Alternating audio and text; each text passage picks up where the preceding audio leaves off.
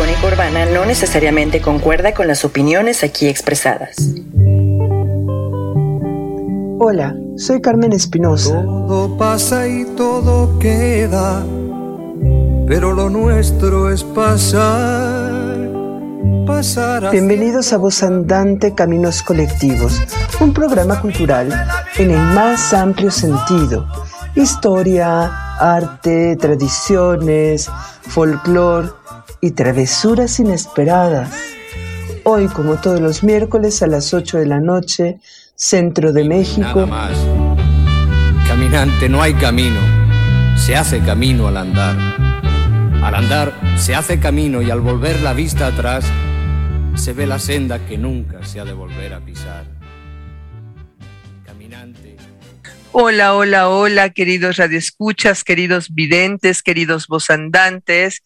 Estamos iniciando otro programa de Voz Andante Caminos Colectivos, ahora correspondiente al 15 de septiembre de 2021. O sea, si yo me hubiera figurado que iba a estar transmitiendo en directo el mismísimo 15 de septiembre, no me lo hubiera creído. Espero que alguien escuche, porque es 15 de septiembre y yo sé que muchos de ustedes están o preparando el pozole o ya le están empezando a entrar a las tostadas y a los tamales y a los pambazos. Pero, o sea, se pueden hacer las dos cosas, se puede comer pambazo y se puede comer tostada.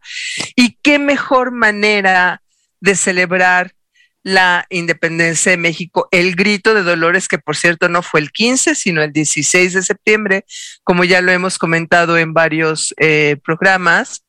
¿Qué mejor manera de celebrarlo que escuchando hablar a gente que sí sabe, sobre el movimiento de la guerra de independencia, como nuestro querido invitado, el doctor Mario Treviño. Doctor Mario Treviño, ¿cómo estás? Excelentemente, un saludo, eh, mi estimada doctora Carmen Espinosa. Eh, muy complacidos y muy contentos de estar aquí en, tu programa. Eh, es un programa por lo, por lo que he visto, las versiones que he visto muy amenas muy, y muy interesantes y, y, te conectas inmediatamente a las temáticas que nos has presentado. Es un privilegio estar eh, contigo y, y, la verdad, pues es con gente inteligente, con gente que, que sabe y conoce de, de, de, estas temáticas que nos llevan un poco, a, un poco más a querer a, a México, ¿verdad? Y, pero no en el sentido patriotero, sino en un sentido encaminado a, al conocimiento histórico, científico y en base a la documentación que nos va a permitir pues analizar algunos aspectos y algunos conceptos mm, importantes y alguno que otro concepto básico que es importante replantear. Perfectamente. Nos podemos tutear, ¿verdad? Excelente. Al fin que nos conocemos desde hace muchos años, no voy a decir cuántos para no balconearnos la edad, pero nos conocemos desde hace muchos, muchos años. Querido eh, Mario, vamos a ser muy prudentes porque antes que cualquier otra cosa, tenemos que recordarle a nuestro público que el tema que vamos a tratar el día de hoy es el movimiento de independencia en el noreste. Ya dimos una introducción general gracias a la presencia de dos queridos amigos, eh, José Antonio Olvera, mutuos además, y Benjamín Galindo, pero también tenemos que decirle a nuestro público dónde nos pueden escuchar, dónde nos pueden ver, por si de repente vienen en el coche y tienen que conectarse en su casa, etcétera, etcétera. Ya Habemos dominio, ya nos pueden ver directamente en la página de Icónica Urbana, www digo, nos pueden escuchar a través de Icónica Urbana, www.icónicaurbana.com, en la aplicación de Icónica Urbana para Android y nos pueden ver en vivo, en directo y a todo color a través del canal de YouTube Voz Andante Cultura y Recreación. Les recordamos que nos encanta que la comunicación sea de ida y vuelta. Esperamos sus comentarios y para eso pueden ustedes comunicarse a través de las redes sociales de Icónica Urbana, que son exactamente así, Icónica Urbana en Twitter, Instagram y Facebook, o a las redes sociales de Voz Andante, que son Voz Andante Cultura y Recreación en Facebook, Voz Andante Cultura en Instagram y arroba Voz Andante en Twitter.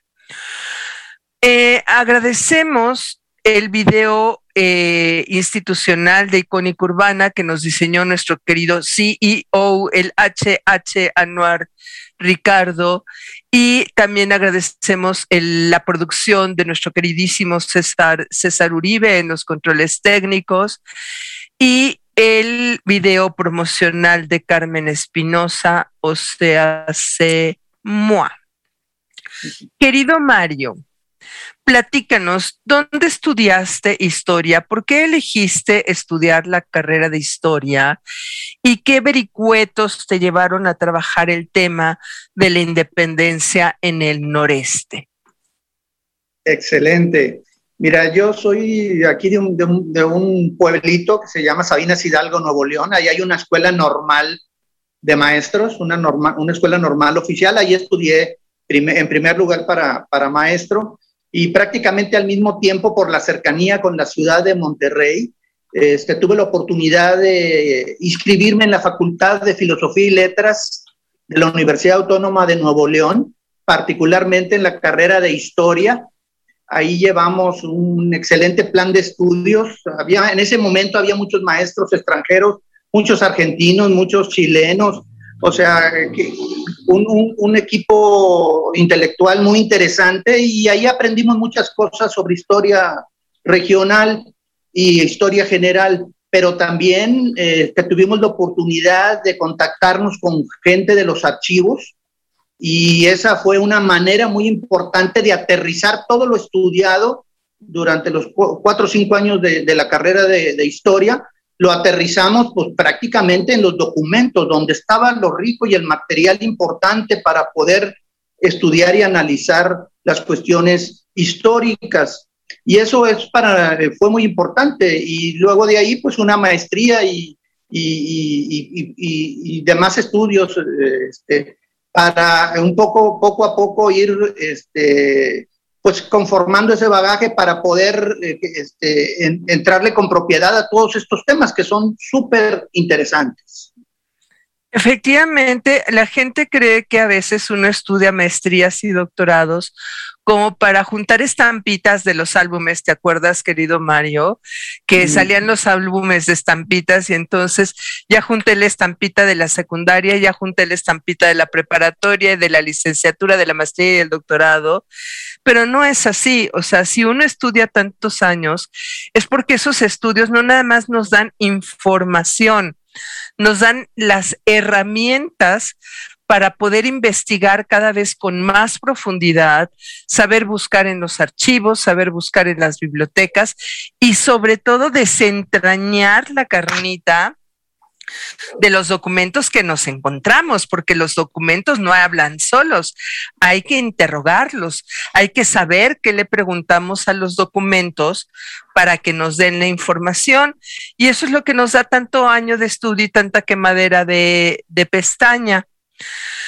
Querido Mario, pues, ¿por qué no le empezamos a entrar al asunto del el contexto, de la circunstancia del noreste, independientemente de que ya eh, nuestros colegas eh, han hablado un poquito sobre el tema, nunca sobra hacer un repaso general de lo que es la particularidad geográfica, política, social de la región del noreste que en esta época pues es tan sólida económicamente, está bollante, creciendo intensamente. Ya sabemos que siempre nos reclaman que su Producto Interno Bruto es más grande que nuestro y que se aportan más al país y todo este rollo, que no se los vamos a negar ni les vamos a regatear sus méritos, pero en aquel entonces el noreste era otra cosa, o sea, estaba creciendo, pero estaba creciendo desde una serie de poblados que demográficamente eran pequeños y que económicamente pues se enfrentaban a muchísima adversidad. ¿Por qué no nos platicas?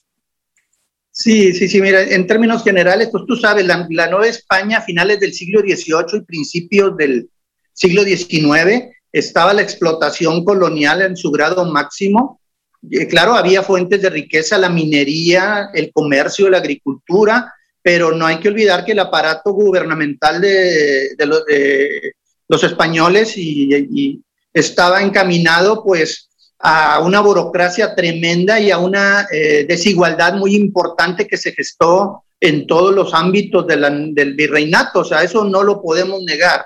Y, y, solamente eh, algunos personajes, principalmente los peninsulares, eran los que gozaban de esos privilegios, también algunos criollos, porque también eso hay que, que hacerlo notar, o sea, las clases sociales estaban muy marcadas, los criollos, los indios, los negros, los mestizos, las castas, y, y esa desigualdad y esa situación generaba revueltas, o sea, la, la colonia no, tenemos la idea de que fue un periodo muy tranquilo y no, no, no fue así. Había situaciones, levantamientos, revueltas y eran reprimidas severamente. Y de ahí surge lo, lo, que hemos llamado del nacionalismo criollo a través también de la ilustración, aunque ahorita hay personajes que niegan mucho esta cuestión de la, de la, de la, de la ilustración, o sea, pero definitivamente había personas ilustradas, había personas que conocían lo que estaba ocurriendo a nivel mundial, lo, que se estaba dando en otras latitudes y lo que se estaba dando en el virreinato de la Nueva España. Sí, querido, justamente me llama mucho la atención eso, porque la idea de un noreste completamente aislado, casi, casi autónomo del centro de México y por lo tanto, luego entonces aislado del mundo, pues no es real. O sea, podríamos decir que incluso había cosas, había información, había mercancía que entraba al noreste y que a veces ni siquiera llegaba a la Ciudad de México. ¿Por qué, querido Mario? Sí, bueno, esa es una cuestión y tocas un punto medular, o sea, neurálgico de esta problemática. Pues sí, había eh, los productos, las mercancías llegaban a Veracruz y de Veracruz a la Ciudad de México, a Puebla, y de ahí llegaban acá al noreste carísimas. O sea, eran eh, muy difíciles de tener lo más necesario y, sobre todo adquirirlo a buenos precios. Entonces, hay, aquí hay un factor que ya lo, lo estás tocando, el contrabando. Aquí había élites de poder muy importantes y ellas tenían todo el manejo del contrabando y las autoridades estaban coludidas en ese contrabando. La geografía, la distancia, la incomunicación propiciaron esa situación. Y eso es una parte que la, esto es un factor para las provincias internas de Oriente al menos, que fue determinante en el momento que se discute la situación de la constitución de Cádiz, la, situación del absolutismo de Fernando VII, en el momento que se estaban en esas situaciones y coyunturas, pues acá en el noreste los negocios seguían por las élites eh, este, que se beneficiaban de todo ese tráfico de, mercancías, de todos esos dineros y este, impactaban, pero hasta, que, hasta el momento en que viene Jiménez a revolucionar la frontera, es en el momento que, vienen situaciones de otro tipo, o cuando llega un personaje como Joaquín Arredondo que incomoda a las élites locales de poder para este, que, que moviliza toda la situación tanto en la Nueva Santander, Nuevo Reino de León, eh, Coahuila y Texas. Entonces, eh, eh, eso es una situación que no, que está, inclusive está documentada. El contrabando es muy difícil de, documentar, pero ahí encontramos contrabando que venía de Nueva Orleans, que venía de la Luisiana, y está muy claro esa situación que se generaba en ese tiempo y que viene a impactar y nos da una, una situación y una explicación del por qué ocurrió este tipo de hechos en el noreste novohispano y, cómo se dio una contrarrevolución a la, eh, de independencia, porque luego dicen la traición de Lizondo, sí, pero no fue, no fue una simple traición, fue toda una contrarrevolución, una conspiración. Nada más que me estás adelantando información que yo te puedo apostar. Aquí le vamos a pedir a nuestro público que ya esté empezando a participar. Si alguien, bueno, obviamente a, a, Stormbringer 1966 sí le pueden sonar alguno de estos nombres, porque él es de tu tierra. Bueno, de por aquí, pues, de regiones neolonesas, él, es de Monterrey, pero para el, resto de nuestro público, estos nombres que tú acabas de mencionar, Arredondo, Jiménez, etcétera, etcétera, no nos dicen nada, porque no mm. aparecen en la historia oficial nacional. Bueno, Jiménez quizás sí, pero los demás no. Entonces, eh, vamos a tener que comenzar ahora sí que como parvulitos que, somos ignorantes del tema, a que nos hables de quiénes son los personajes, porque estas élites de contrabandistas, de comerciantes, para empezar una curiosidad, la mercancía que llegaba de Nueva Orleans llegaba por tierra, porque yo entiendo que además del contrabando terrestre, también había un gran contrabando que llegaba vía Tampico por cauces marítimos. ¿Es así? O, me lo aluciné y lo inventé? No, no, no, no, para nada. O sea, tienes toda la razón. Hemos estado investigando eh, rutas del contrabando. Eh, hay terrestres, muchas rutas terrestres de contrabando a Nueva Orleans, a, Nueva Orleans principalmente, asimismo por mar, inclusive por el río Bravo. Eh, eh, pequeñas embarcaciones entraban a, contracorriente por el río Bravo para llevar mercancías a Matamoros y Tampico también por, eh, mar. Entonces, eh, son, son situaciones muy interesantes.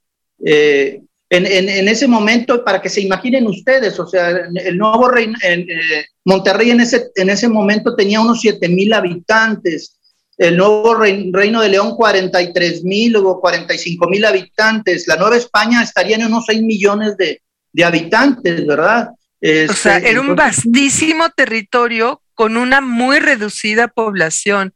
O sea, nada más la Ciudad de México, es decir, para nuestro público chilango, ubiquen del eje central, anillo de circunvalación y del eje 1 norte a Izazaga, si empiezo a hablar con acento norteño es normal, a mí se me pegan muy fácilmente los acentos. Nada más, en este pequeño territorio debe haber habido fácil más habitantes que en todas estas provincias internas juntas. Sí, o sea, era un territorio muy amplio con muy poca densidad demográfica. O sea, Monterrey, Linares, eh, o sea, muy pocas ciudades o poblaciones relativamente grandes y lo demás una población muy, muy dispersa. Una población que además tuvo que lidiar desde tiempos muy tempranos en la época virreinal con eh, indígenas muy belicosos, muy bravos, y entonces era normal que cualquier ciudadano estuviera armado. O sea, tenían autorización para usar armas, no nada más los españoles, sino excepcionalmente este, mestizos, mulatos, etcétera, etcétera, tenían derecho a portar armas, cosa que no pasaba en otros territorios de la Nueva España, porque eran, eh, eran lugares muy, eh, que estaban, como tú lo dijiste, en rebeliones constantes, en conflictos constantes, entonces, prácticamente, literalmente, cualquier hijo de vecino podía tener un, una, estaba autorizado para tener un, arma. Entonces, sí, sí, adelante, Mario. Sí, sí, así es. El rancho, los reales de minas, las haciendas, tenían que estar eh, elaborando, pero con las armas en la mano, o sea, porque la hostilidad de, las etnias eh, eh, era muchísima y entonces se daba ese tipo de enfrentamientos y por eso las personas siempre estaban armadas. Eh, esa lucha que se da con las etnias fue una lucha de subsistencia. ¿eh? sí, claro. Eh, definitivamente.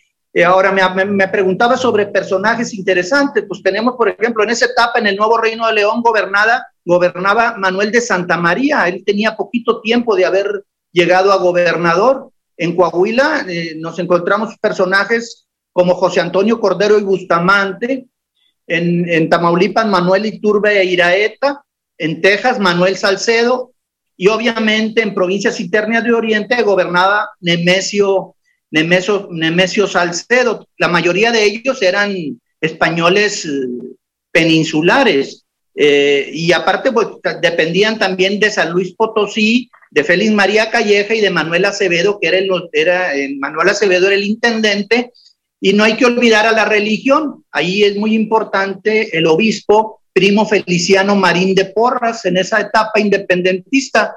Muchos historiadores clásicos lo vienen defendiendo, lo defienden a capa y espada, diciendo que no tuvo que ver nada eh, el obispo con la cuestión de Acatita de Baján, pero bueno, los documentos parece que nos dicen otra, otra cuestión con, esa, con ese aspecto de, los, de, de la Real Cédula de, la, de Consolidación de 1809, que ya ni siquiera estaba vigente, pero que ahí sí se aplicaba para poder buscar adeptos para esa contrarrevolución, o sea, los llamados vales reales. Ya le vamos a entrar a la onda de los vales reales en nuestro siguiente segmento, querido Mario. Ahora nos vamos a ir a nuestro primer corte porque quiero que le demos más espacio a, las siguientes eh, partes del, del, programa y me vas a platicar en unos minutitos por qué elegiste de Silvio Rodríguez monólogo, ¿sí?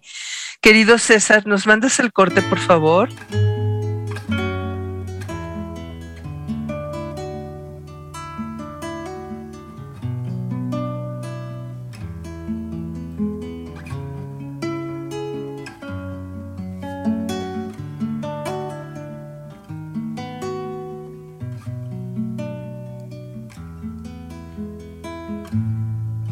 No se moleste, que pronto me estoy yendo. No vine a perturbarles y menos a ofenderlos. Vi luz en las ventanas y oí voces cantando y sin querer ya estaba tocando. Yo también me alegraba entre amigos y cuerdas, con licores y damas, más de eso quién se acuerda. Fui un actor famoso, siempre andaba viajando. Aquí traigo una foto actuando.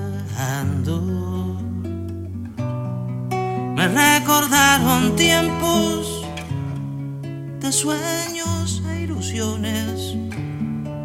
Perdonen a este viejo, perdón.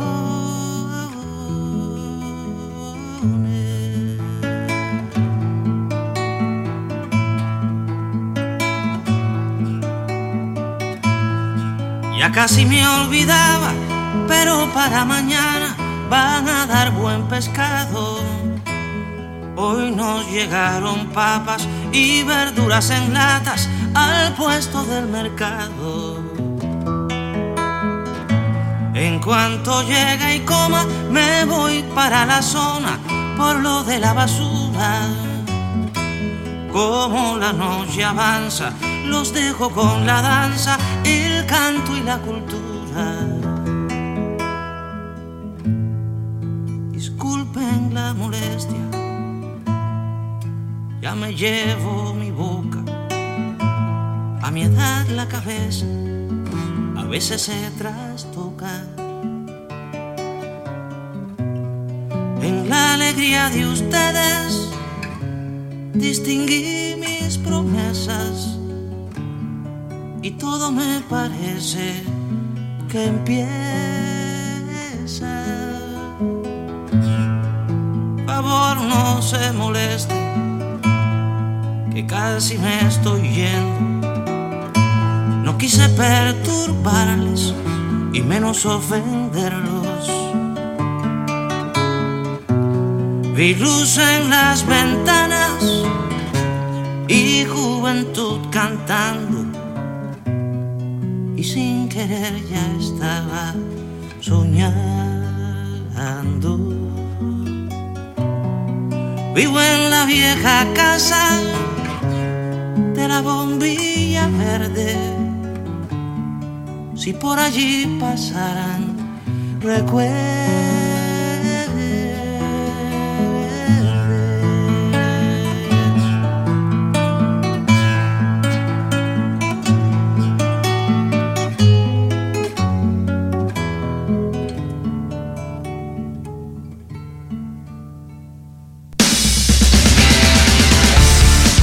Descargar nuestra aplicación. Busca en la Play Store Icónica Urbana, descarga, instala y puedes escucharnos a un solo clic de distancia.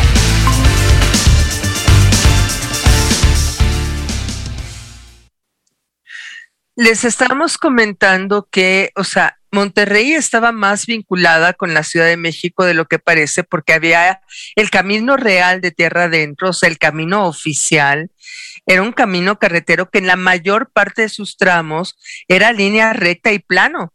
O sea, hasta la fecha ustedes van a Monterrey y si ustedes se van por, por la zona que era, que es la puerta de, de, Querétaro, la carretera San Luis Potosí, Matehual, etcétera, Saltillo, y de ahí pues sí, cruzar un poquito de, de sierra, que ahora ya es un túnel para llegar a Monterrey, pues la mayor parte del camino es recta.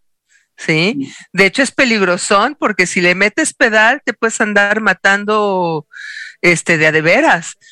Entonces, pero los caminos que tú nos hablabas, Mario, no era el camino real de tierra adentro. O sea, eran los vericuetos, los, los caminos troncales, los caminos de la sierra, que eran los que ocupaban los contrabandistas.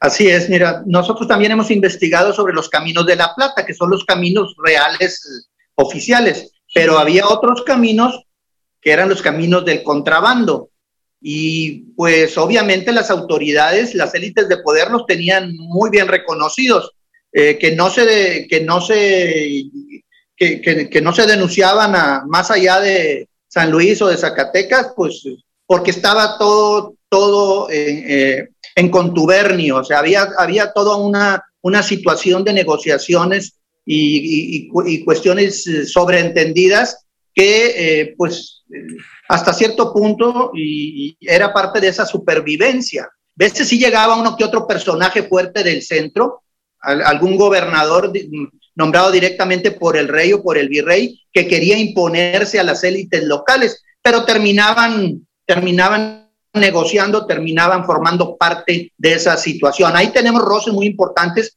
que, que, que, que sí es importante historiarlos, de cómo se generó, por ejemplo, con Martín de Zavala, cómo se generaron esa, esa, relación con las élites locales en cuanto a la plata, en cuanto a la tráfica al tráfico de esclavos, una serie de cuestiones muy interesantes que, que es bien importante. No nos asusta aquí que, que, eh, que en el noreste hubiera tráfico de, de, esclavos, compra y venta de indios eh, y que la corona tuviera su parte proporcional al quinto real, ¿verdad? O sea, eso fue cosa cotidiana y los archivos eh, de Monterrey, el, el, municipal de Monterrey, el, el, el, Archivo General del Estado, están llenos de miles y miles de documentos de compra y venta de naturales, de, de, de, de indios.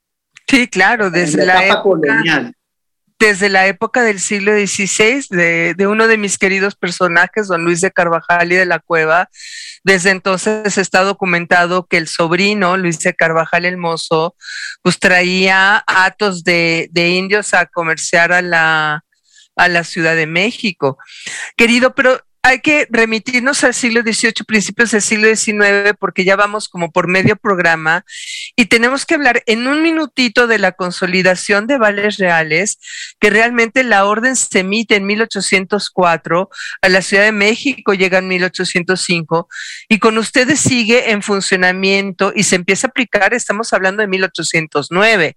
Platícanos rápidamente qué es la consolidación de vales reales y por qué se sigue usando en, en Nuevo León cuando ya pues materialmente en el centro sur ya no hay nada de dónde sacar lana. O sea, ya se acabaron la lana. Platícame. Sí, definitivamente era parte, era parte de esas reformas borbónicas, o sea, de, de, de, de sanear la economía de las colonias, buscar la manera de recuperar lo que ya se había invertido y que estaba disperso. Eh, y, y uno de los principales factores fue la iglesia. A la iglesia se le ordenó que empezara a cobrar esas facturas, esos vales reales y, y que los cobrara de ya. Y muchas situaciones y muchas incomodidades eh, se, generaron a raíz de, la, de, la, de, de, eso, de, de esos cédula eh, real de consolidación, porque era para, para fortalecer las arcas, eh, las arcas reales. Definitivamente, muchas haciendas tuvieron que enajenarse, venderse para poder cumplir con esa situación de los vales reales. Eh, muchos personajes importantes tuvieron que desembolsar cantidades para cumplir y pagar sus deudas a la corona y a la iglesia. Entonces, obvio que se había, eh, había negocios mayores y menores y, y, algunos personajes pues debían dinero y, y, hubo manera de, en el momento de la crisis de la independencia, hubo manera de utilizar esos vales reales como, como moneda de cambio para negociación y para lograr adeptos para ciertas situaciones que le interesaban a, los realistas, en particular al gobernador o algún personaje fuerte relacionado con el virrey.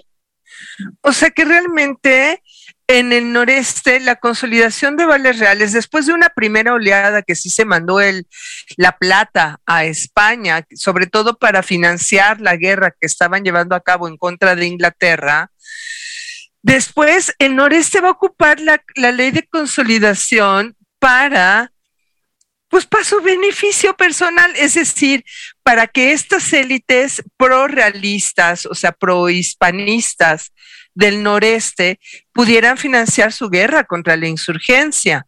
¿Es así? Definitivamente, por ahí va la, situación y ese es uno de los factores de muchos que, que utilizaron para poder, para poder este, eh, hacer efectivo toda esta, toda esta situación y, y conformar este, la idea de una contrarrevolución. No hay que olvidar que aquí en Monterrey la noticia de la independencia llegó el 29 de septiembre de 1810 y el que vino a revolucionar aquí la frontera fue eh, Mariano Jiménez. Y eh, ahí se da un, un, pasaje muy importante en, cerca de Saltillo, en Agua Nueva, el 7 de enero de 1811, donde las fuerzas realistas del nuevo reino de León y de Saltillo entran en negociaciones con, con Jiménez y este, se pasan toda la provincia completita. Bueno, ya Saltillo ya estaba en manos de, de los insurgentes después de que avanzaron hacia el norte, pero la negociación del nuevo reino de León, pues la, la hizo Jiménez y estos personajes como Manuel de Santa María, Juan Ignacio Ramón, y se habla ahí de unas cartas de que se cartearon y que con esas cartas convencieron a Manuel de Santa María de pasarse a la insurgencia. Yo en lo personal no he visto esas cartas, las he buscado en el Archivo General del Estado, en, eh, del Estado, en los diversos archivos. Espero que algún historiador de antaño no se las haya llevado o las hayan o, estén allá en algún archivo de los Estados Unidos, de Austin, eh, eh, porque muchos documentos nuestros pues han sido eh, saqueados.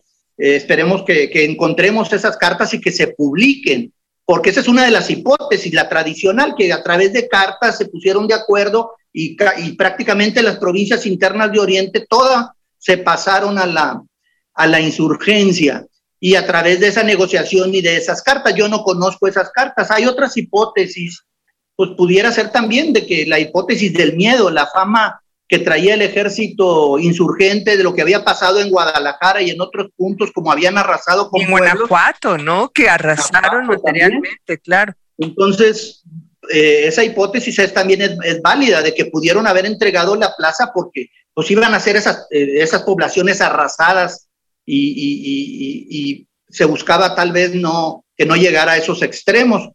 Total, como dice uno de, nuestros, de nuestros historiadores de, de antaño, este, fueron aquí tan rápidas las situaciones que de repente nos pasamos en el noreste a la insurgencia y tan pronto se dieron los hechos de Acatita de Baján, ya todo el mundo, como si no hubiera pasado nada, se volvió otra vez a ser realista. Yo aquí lo quiero enmarcar, ni fue tan rápido ni, ni, ni realmente ocurrió nada. Toda esta situación entre la revolución, en que se pasó eh, estos personajes a la insurgencia, y en lo que se dan los hechos de Acatita de Baján, hay situaciones que hay que investigar a profundidad.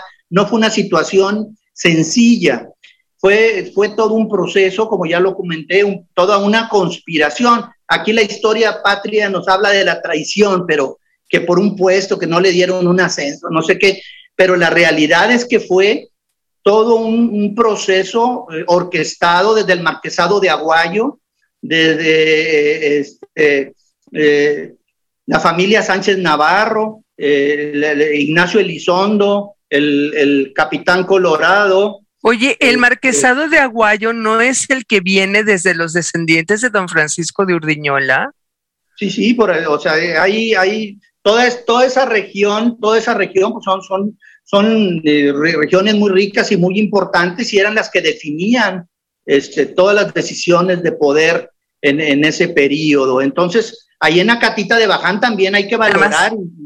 Aguántame, porque me estás hablando mucho de Acatita de Baján y yo le voy a preguntar a mi público de, de YouTube y a mi público de Icónica Urbana, ¿a quiénes les suena qué es lo que pasó en Acatita de Baján? Tú das, tú das por hecho que todo mundo le queda perfectamente claro. Créeme que no.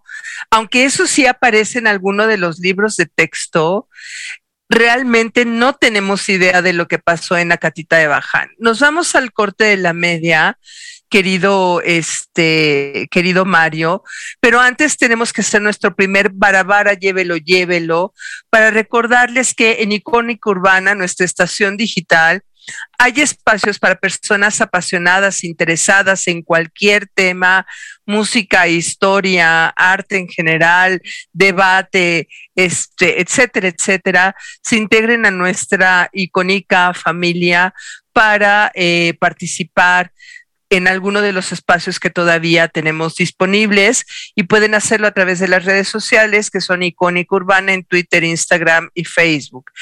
También que si quieren apoyar eh, nuestra estación o el proyecto cultural de Voz Andante, pueden hacerlo a través de patrocinio o donación, ¿sí?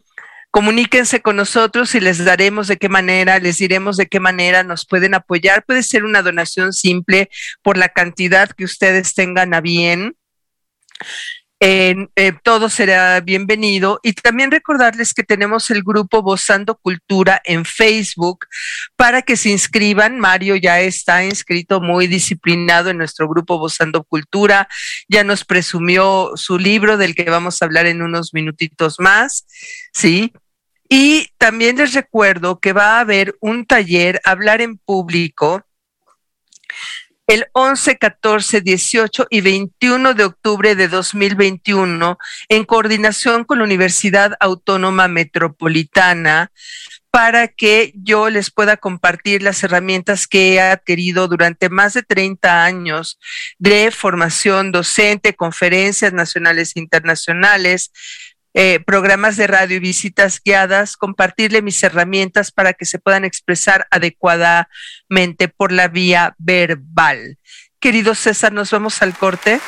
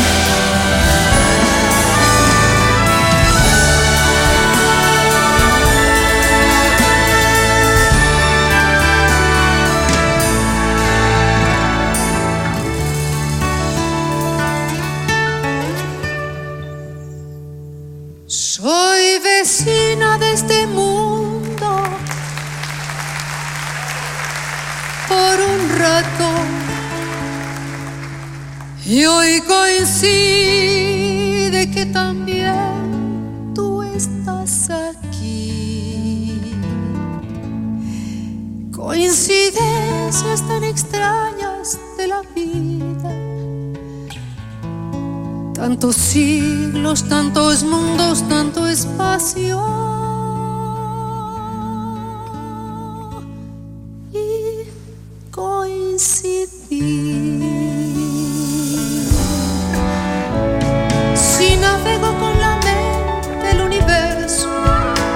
o si quiero a mis ancestros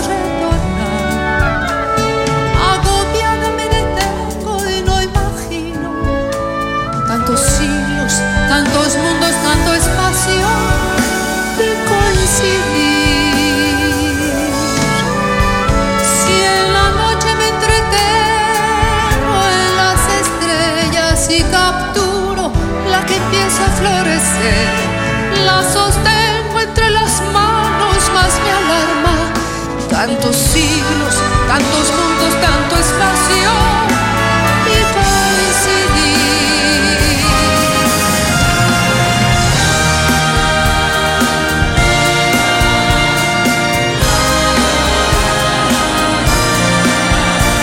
Si la vida se sostiene por instantes y un instante es el momento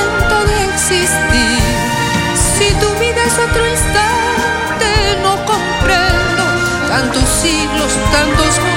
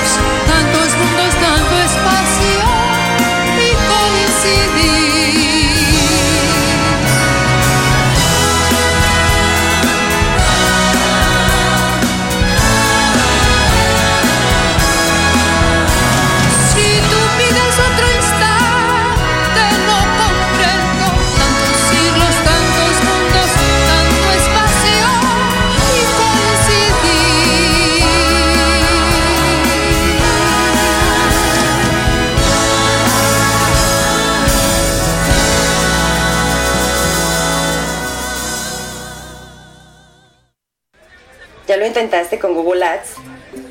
¿Ya le pagaste a Facebook y hasta mandaste a hacer folletitos y lo repartiste por toda la calle?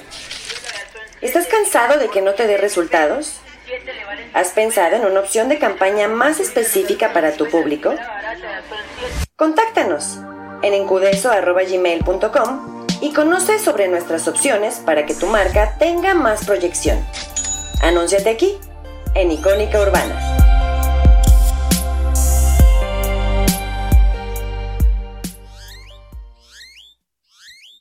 Icónica Urbana. El Orfeón llega a su cúspide. Experimentamos el momento de mayor liberación de energía. Se crea una sinergia.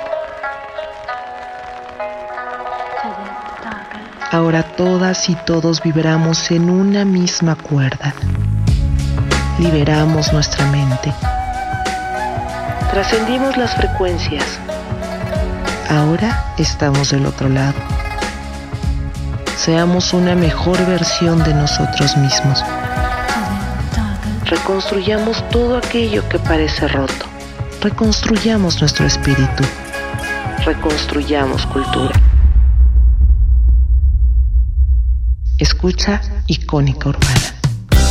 No olvides escucharnos en Spotify o Himalaya. Búscanos como Icónica Urbana. Reconstruyendo cultura. Querido eh, Mario, ya que estamos de vuelta en, en, las dos partes, en YouTube y en Icónica Urbana, platícame qué pasó en Acatita de Baján. Rápidamente un resumen. Hidalgo le da la vuelta a los caminos importantísimos que hay en Guanajuato.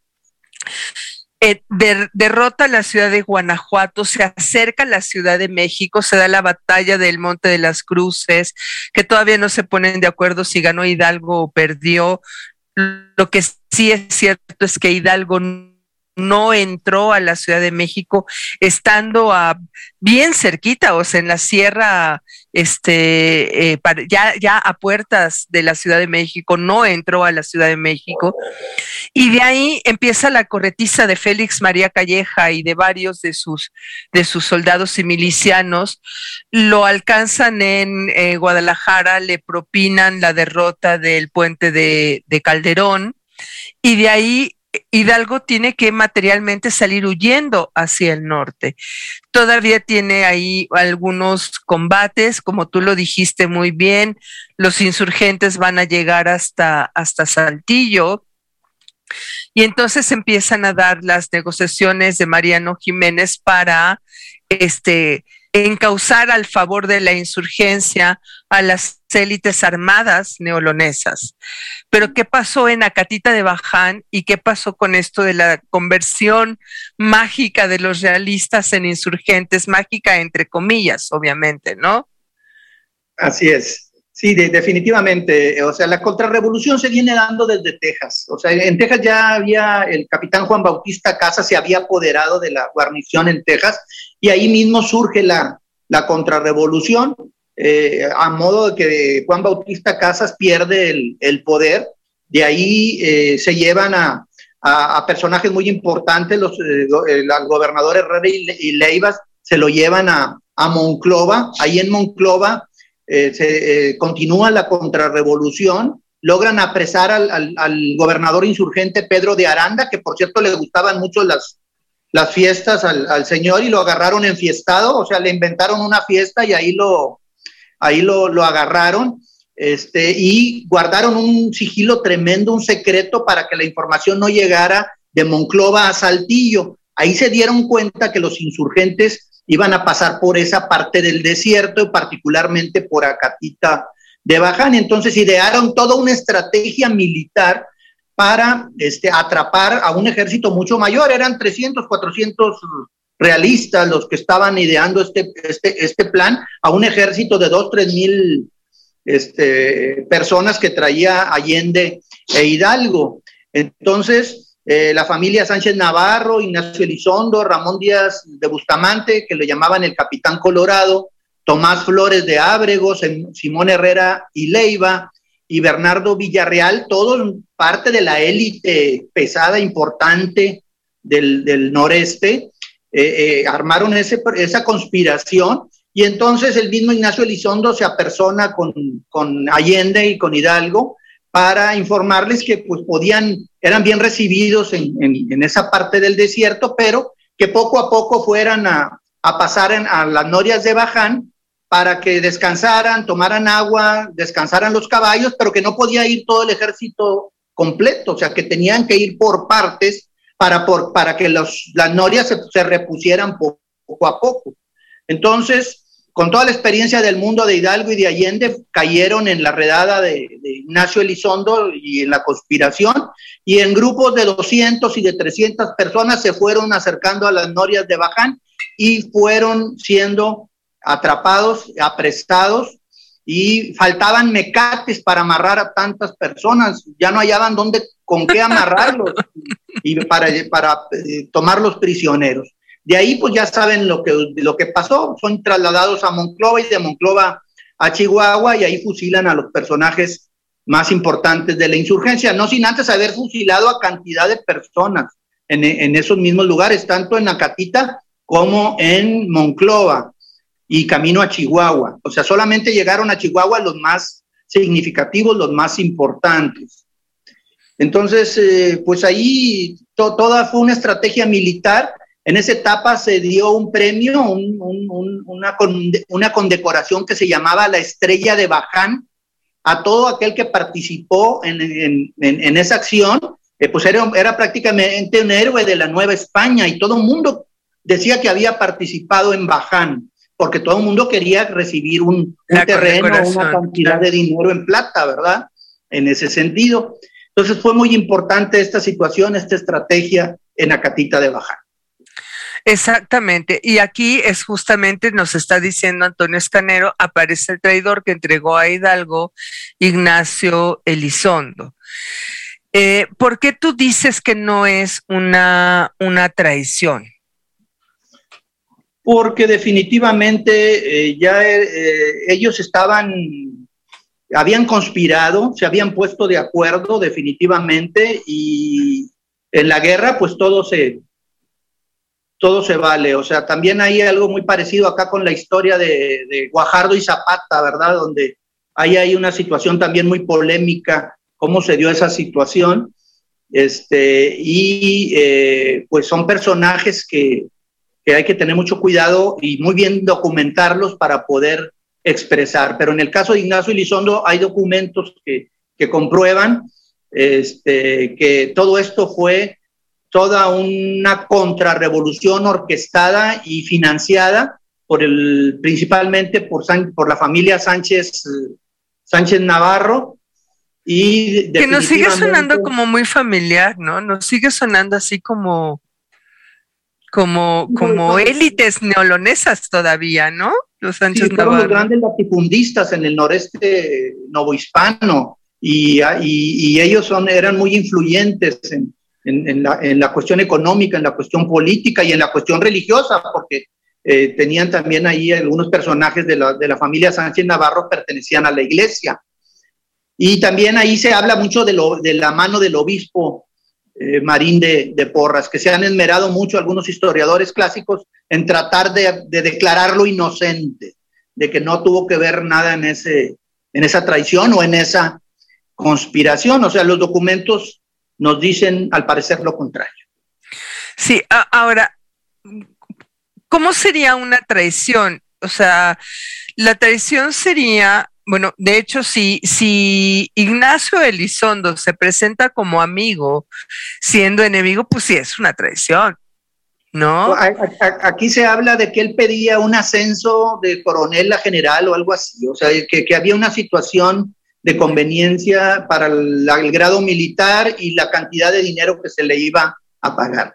Este, es, eh, la historia oficial siempre lo ha manejado como una simple traición, pero luego uno se da cuenta que esto fue orquestado eh, eh, y planeado a profundidad. O sea, la, la, estrategia de Acatita de Baján es, es como para para este, ponerse de ejemplo de cómo se puede ganar una guerra o una batalla eh, eh, siendo muy inteligentes para llevarla y, tuvieron que haber sido excelentes estrategas y tuvieron que haber sido muy, un control muy importante sobre la población, porque pues, si estabas en Monclova, cualquier persona podía eh, ir a informar de que lo que estaban planeándose estos personajes y cómo lograron contener todo, o sea, controlarlo todo para que realmente fuera una sorpresa para los hay, hay, hay, algo que, no podemos discutir y es que, eh,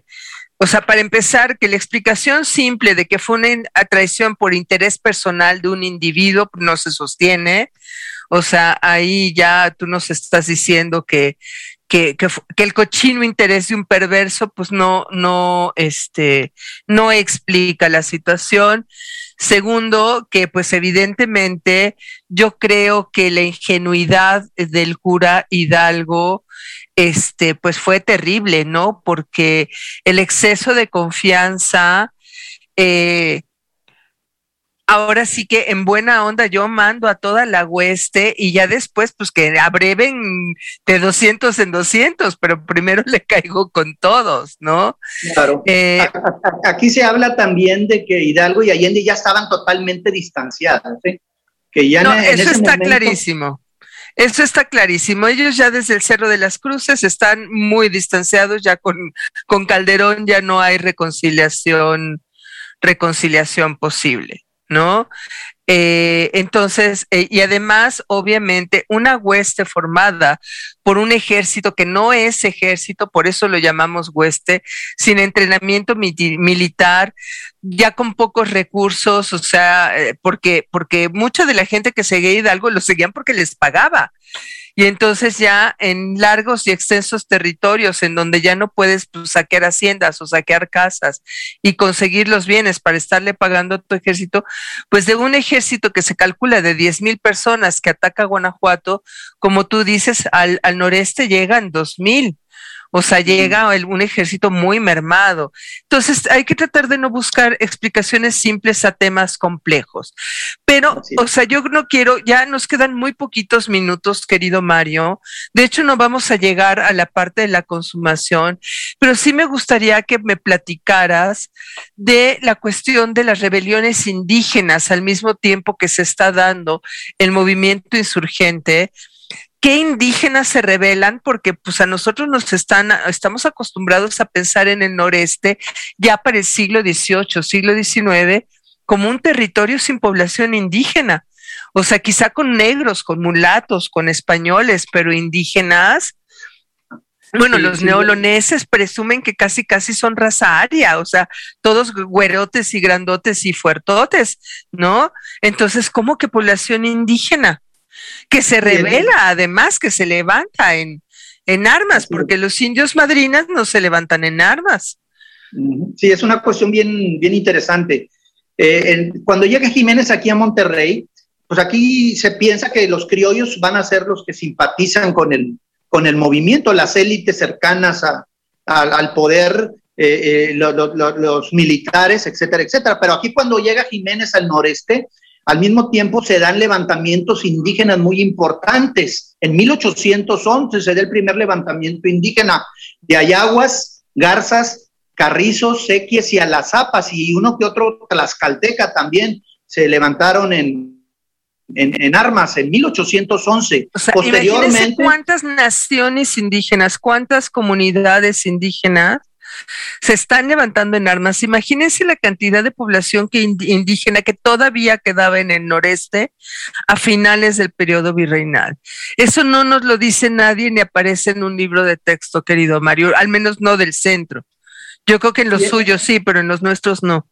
Y hemos estado estudiando y haciendo un seguimiento de estos levantamientos indígenas que fueron muy, muy importantes. Entonces, de 1811 a 1821 se dan esos levantamientos y aparte viene la represión, porque después de lo de Acatita de Baján, como dice el historiador clásico Santiago Roel, tan rápido como pasamos a la insurgencia nos devolvimos a ser realistas, nada más que no cuentan un factor, que aquí llegó un personaje que se llama Joaquín Arredondo y Mioño, este personaje eh, del, que venía de, Veracruz con su, con su, ejército, con su ejército, y eh, se instala como jefe de las provincias internas de Oriente y realiza una terrible represión. O sea, y en, en, una, en una primera instancia intenta pasar por las, armas a, por las armas a todo aquel que se convirtió en insurgente, pero se forma una junta gubernativa para mediar con Arredondo esta situación.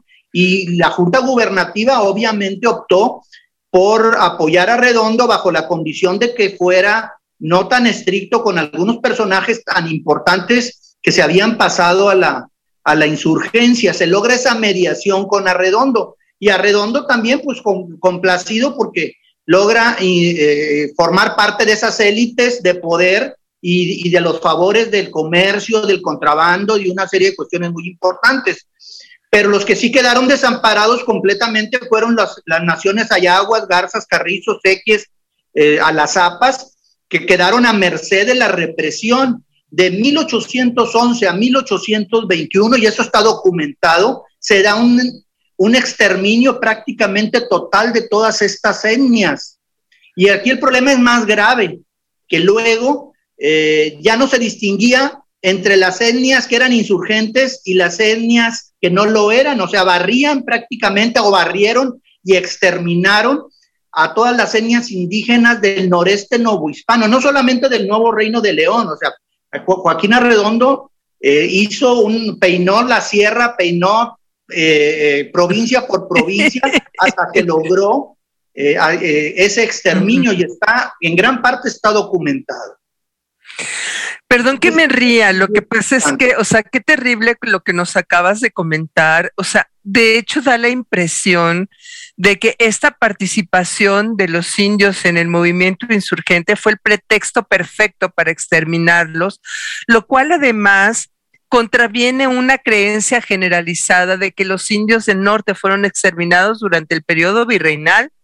O sea, estamos viendo que hay una gran supervivencia. Efectivamente hubo cacería, efectivamente hubo esclavitud, de los indígenas del noreste, pero pues estamos viendo de que hay una gran cantidad de naciones que todavía sobreviven para principios del siglo XIX. Entonces, como que el exterminio masivo es durante el proceso de independencia y en el siglo XIX, más que propiamente en el periodo virreinal. Querido Mario, antes de irnos, ¿por qué no nos das tus redes sociales y nos presumes de tu libro que acaba de salir, está calientitito, recién salido de la imprenta, todavía nos manchamos los dedos de tinta. Sí, mire, eh, este es el, libro, Movimiento Independentista Provincias Internas de Oriente. Eh, en las redes sociales me encuentran como Mario Treviño, doctor Mario Treviño. Eh, sin, mayor, sin, mayor problema ni complicación y, y, este, estamos en contacto con aquel que tenga interés para este, estudiar todos estos tópicos que faltan de investigar. O sea, yo considero que esta obra es inacabada. Faltan cuestiones que se tienen que fundamentar, que se tienen que investigar en todo el periodo colonial, toda la, todo este exterminio de los indios. Ojalá que nuestros historiadores profesionales sobre todo, este, eh, se dieran una asomadita a este tipo de situaciones que, eh, eh, porque los archivos ahí están, afortunadamente ya tenemos 20, 30 años que se están respetando, nuestros archivos están, algunos están digitalizados, algunos no están totalmente digitalizados, pero al menos ya se, al parecer ya paró el, el, el saqueo de documentos gradual que se daba en otros, en otros tiempos. Y si es necesario, pues iremos a consultar en Texas o iremos a consultar a donde estén esos documentos para eh, fundamentar este, la historia real, la historia eh, basada en, situaciones. Eh, en fuentes, en fuentes. Realmente documentada. Queridos, antes de irnos rápidamente, otro barabara, llévelo, llévelo, para recordarles que este próximo sábado tenemos una expedición virtual que se llama Sitios y mitos de la independencia de México al ahora al estado de Michoacán. Mi ignorancia del noreste me impide hacer todavía una expedición virtual, pero a ver si sacamos algunos de los colegas para hacerla, pero por el momento todavía al estado de Michoacán. Y la persona ahorita, ahorita, que me mande capturas de pantalla de que hoy, hoy, hoy se suscribe a mis redes sociales, Voz Andante Cultura y Recreación en Facebook, Voz Andante Cultura en Instagram y arroba Voz Andante en Twitter y se suscribe al canal de YouTube. Sí, Voz Andante Cultura y Recreación, le vamos a dar una cortesía para asistir a esta expedición virtual. Todos los datos están en Facebook y en Twitter. Querido Mario, nos tenemos que ir.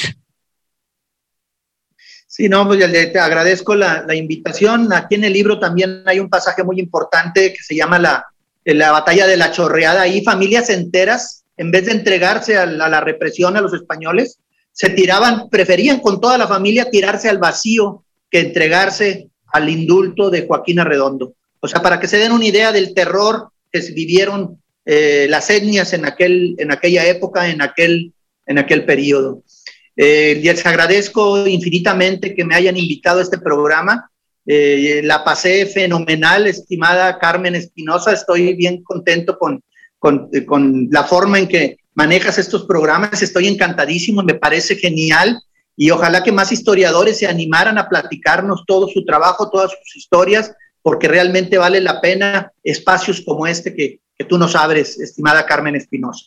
Pues se aceptan sugerencias de investigadores, se aceptan sugerencias de temas por parte de nuestro público y nos tenemos que ir y los vamos a dejar con este rolononón de Pablo Milanés que pueden ver en Voz Andante Rolas al Aire, el breve espacio. Muchísimas gracias, querido Mario. Gracias. César, ¿tenemos prosa dispersa?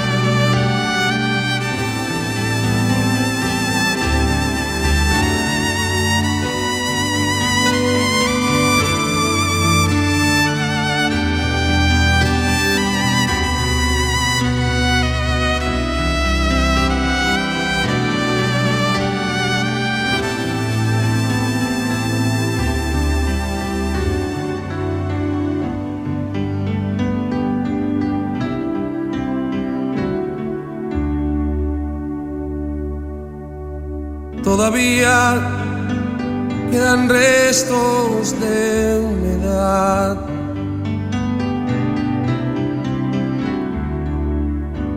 Sus olores llenan ya mi soledad.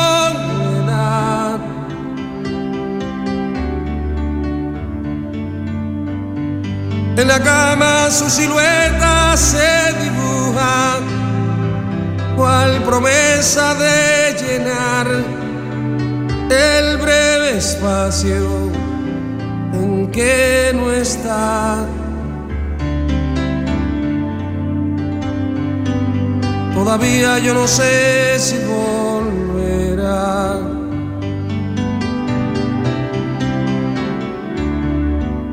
Nadie sabe el día siguiente lo que hará.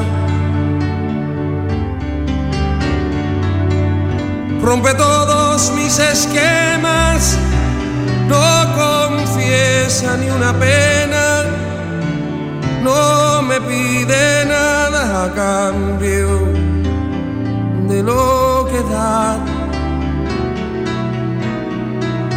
suele ser violenta y tierna. No habla de uniones eternas, más se entrega cual si hubiera solo un día para amar. No comparte una reunión, más le gusta la canción que comprometa su pensar.